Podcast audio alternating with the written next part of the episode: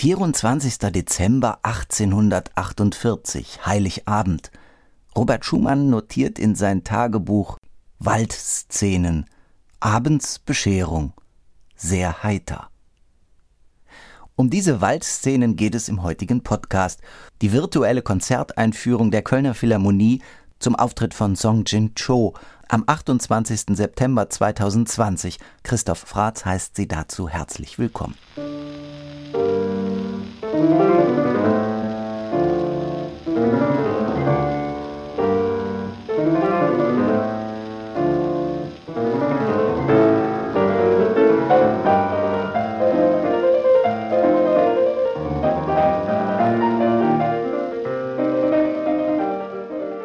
Mai 1954.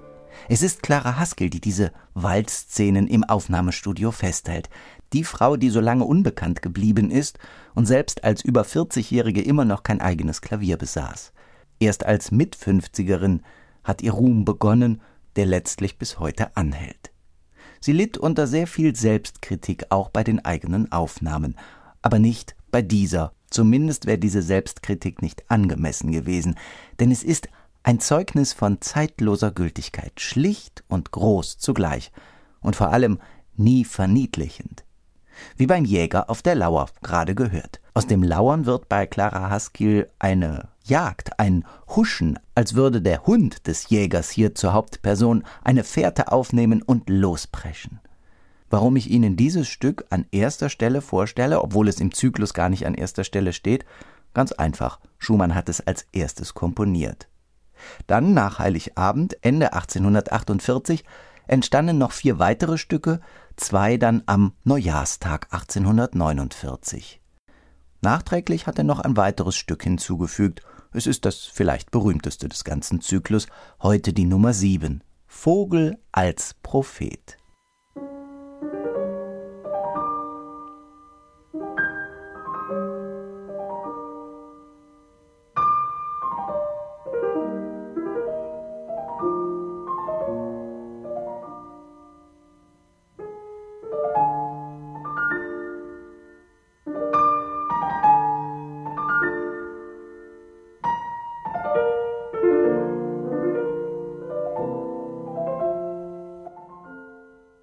Wilhelm Kempf 1953.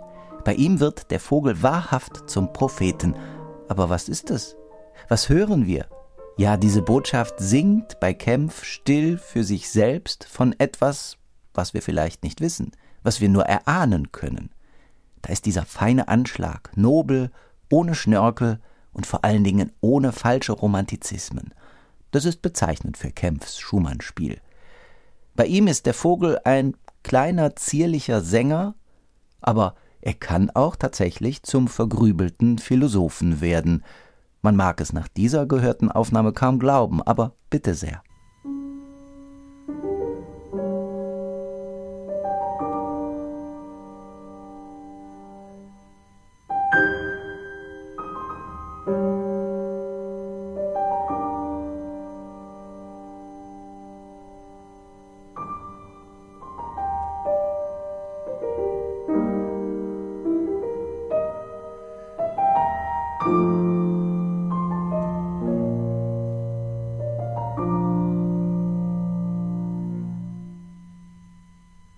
Hier ist jeder Gedanke ein Traktat, jeder Gesang wird zu einer Exerzitienübung tiefer Versenkung.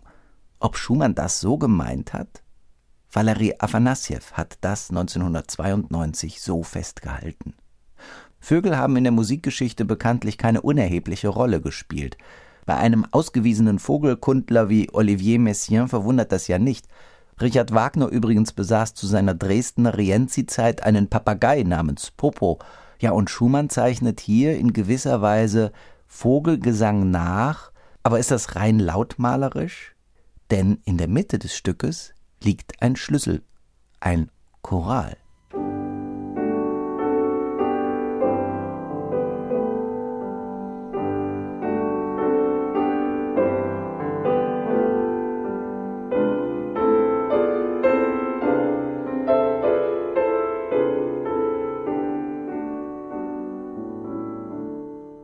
Eric Lesage hat die Waldszenen 2001 aufgenommen, veröffentlicht innerhalb seines famosen Schumann-Zyklus und dieses Stück ist ein Beispiel für die große Affinität der Franzosen grundsätzlich für Schumanns Musik. Also zurück zum Choral. Schumann hatte der Stadt Leipzig den Rücken gekehrt und war nach Dresden übergesiedelt, ein paar Jahre vorher.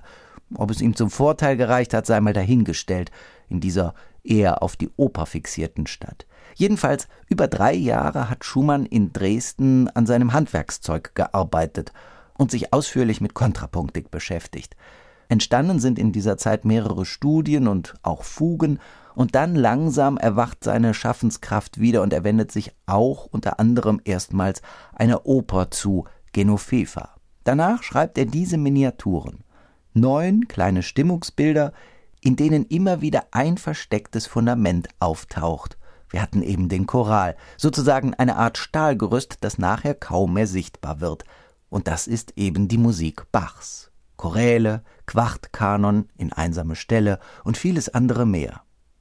Natürlich kann man diesen Zyklus auch anders deuten. Die Waldszenen als Reihe von Chiffren für die Revolution, das kann man so sehen, aber es gibt Dinge, die näher liegen.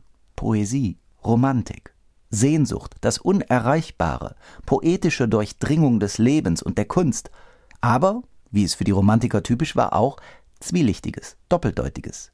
Der Wald ist ja nicht nur bei Eichendorff keine reine Idylle, man denke nur an die Kinder- und Hausmärchen der Brüder Grimm. Dunkel sind die Wälder da geheimnisvoll, sie sind der Ort von Prüfungen der Märchenhelden und vieles mehr. Verrufene Stelle hat Schumann eines der Stücke überschrieben, und am Anfang steht ein Hebbelgedicht. Die Blumen, so hoch sie wachsen, sind blass hier wie der Tod. Nur eine in der Mitte steht da im dunkeln Rot die hat es nicht von der Sonne, nie traf sie deren Glut, sie hat es von der Erde, und die trank Menschenblut.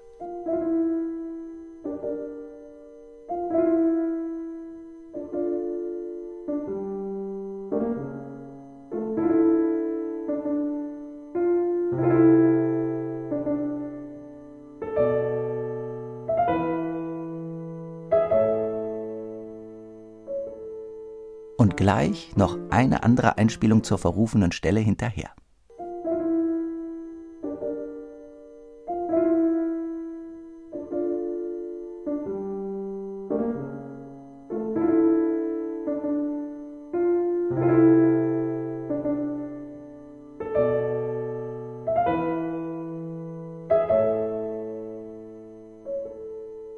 Die zweite Aufnahme klingt etwas hektischer, nervöser, unruhiger die erste dafür vielleicht eine Spur geheimnisvoller.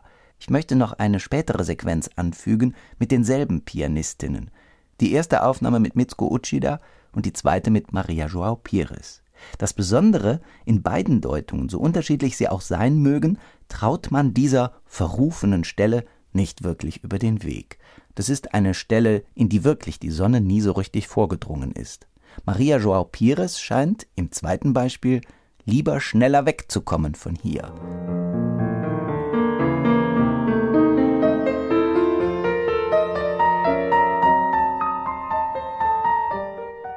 Bei Uchida klingt das etwas anders.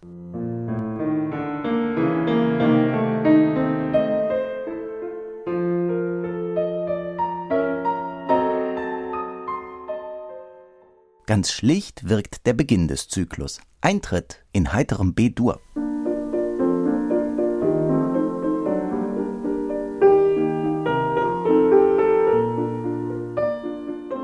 Ausgerechnet er, der immer gern den doppelten Boden in der Musik aufgestöbert hat, spielt das schon fast ungetrübt und idyllisch. Sviatoslav Richter war das im November 1956, der große russische Pianist, der es bei Tschaikowski nur so prasseln lassen kann und Beethoven gern regelrecht dämonisiert hat. Hier dieser Schumann klingt erstaunlich zahm, fast liebevoll zahm. Es ist die Kunst der Miniatur und die beherrscht eben auch Richter. Und die Miniatur ist bei Schumann immer ganz groß geschrieben. Es sind Charakterstücke, die er geliebt hat. Schon in den frühen Papillons, in denen er sich auf Literatur von Jean Paul bezogen hat. Und die Waldszenen verdanken entscheidende literarische Impulse Heinrich Laubes Jagdbrevier und den Waldliedern von Gustav Pfarius, Für die große Öffentlichkeit waren diese literarischen Bezüge aber wie so oft bei Schumann gar nicht bestimmt. Zunächst hatte Schumann in seinen Notiz- und Skizzenbüchern ganz andere Titel vorgesehen. Da hieß es Freier Ausblick, fernes Getöse und anderes mehr. Die letztlich gültigen Überschriften zu diesen neuen Stücken hat Schumann erst später hinzugefügt.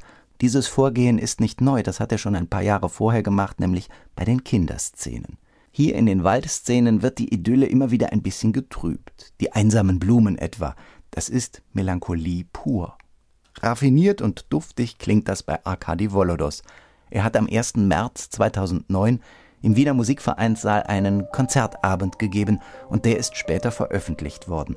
Was hier an Anschlagskultur, an Phrasierung, an dynamischer Spannweite und auch an Balance zusammenkommt, ist großartig. Ein toller Zyklus.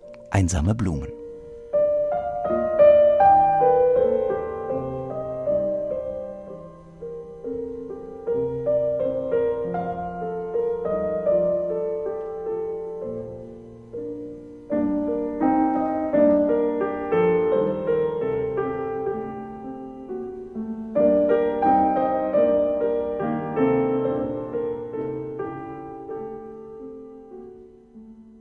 Es gibt in diesem Zyklus eine Reihe von Verflechtungen, kleine motivische Muster und anderes mehr. Mal tauchen diese kleinen Bezüge variiert auf, mal als Zitat. Gehen wir jetzt nicht näher drauf ein. Die typische Form für ein Charakterstück ist A, B, A, also der erste Teil taucht später noch einmal auf. Doch Schumann wendet diese Technik bezeichnenderweise nur in zweien dieser neun Stücke an. Und diese Waldszenen halten auch keine konkreten Bilder fest, sondern es sind vielmehr Stimmungen, wie man sie wahrnimmt, wenn man irgendwo vorbeiwandert. Es sind Assoziationen, mal freundliche, wie in der Herberge oder eben freundliche Landschaft, mal düster, mal ahnungsvoll, ja und am Ende sogar versöhnlich. Es rundet sich. Wieder sind wir in B-Dur. Abschied heißt das Stück. Martin Helmchen spielt es.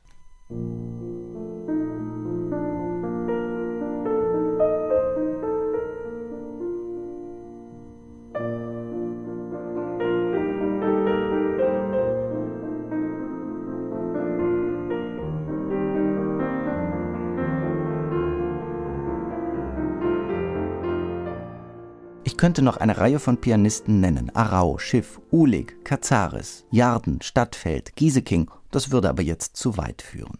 Wer aber diesen Miniaturen von Robert Schumann wirklich näher kommen möchte, kommt nicht umhin, zumindest einmal einen Flügel zu hören, der um die Mitte des 19. Jahrhunderts gebaut worden ist.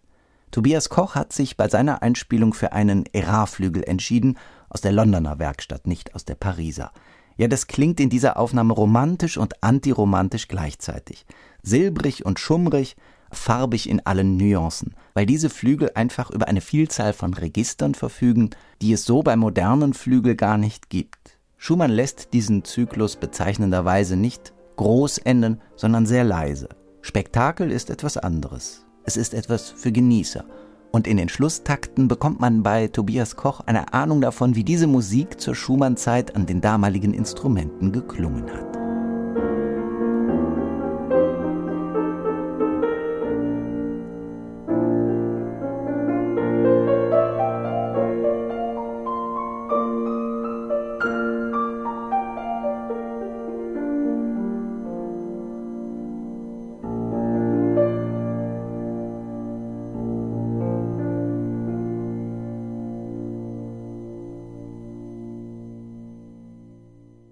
Clara Schumann übrigens spielte diesen Zyklus erstmals öffentlich im Jahr 1869.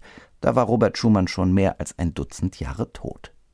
Das war der heutige Podcast zu Schumanns Waldszenen. Viel Spaß beim Weiterhören wünscht Ihr Christoph Fratz.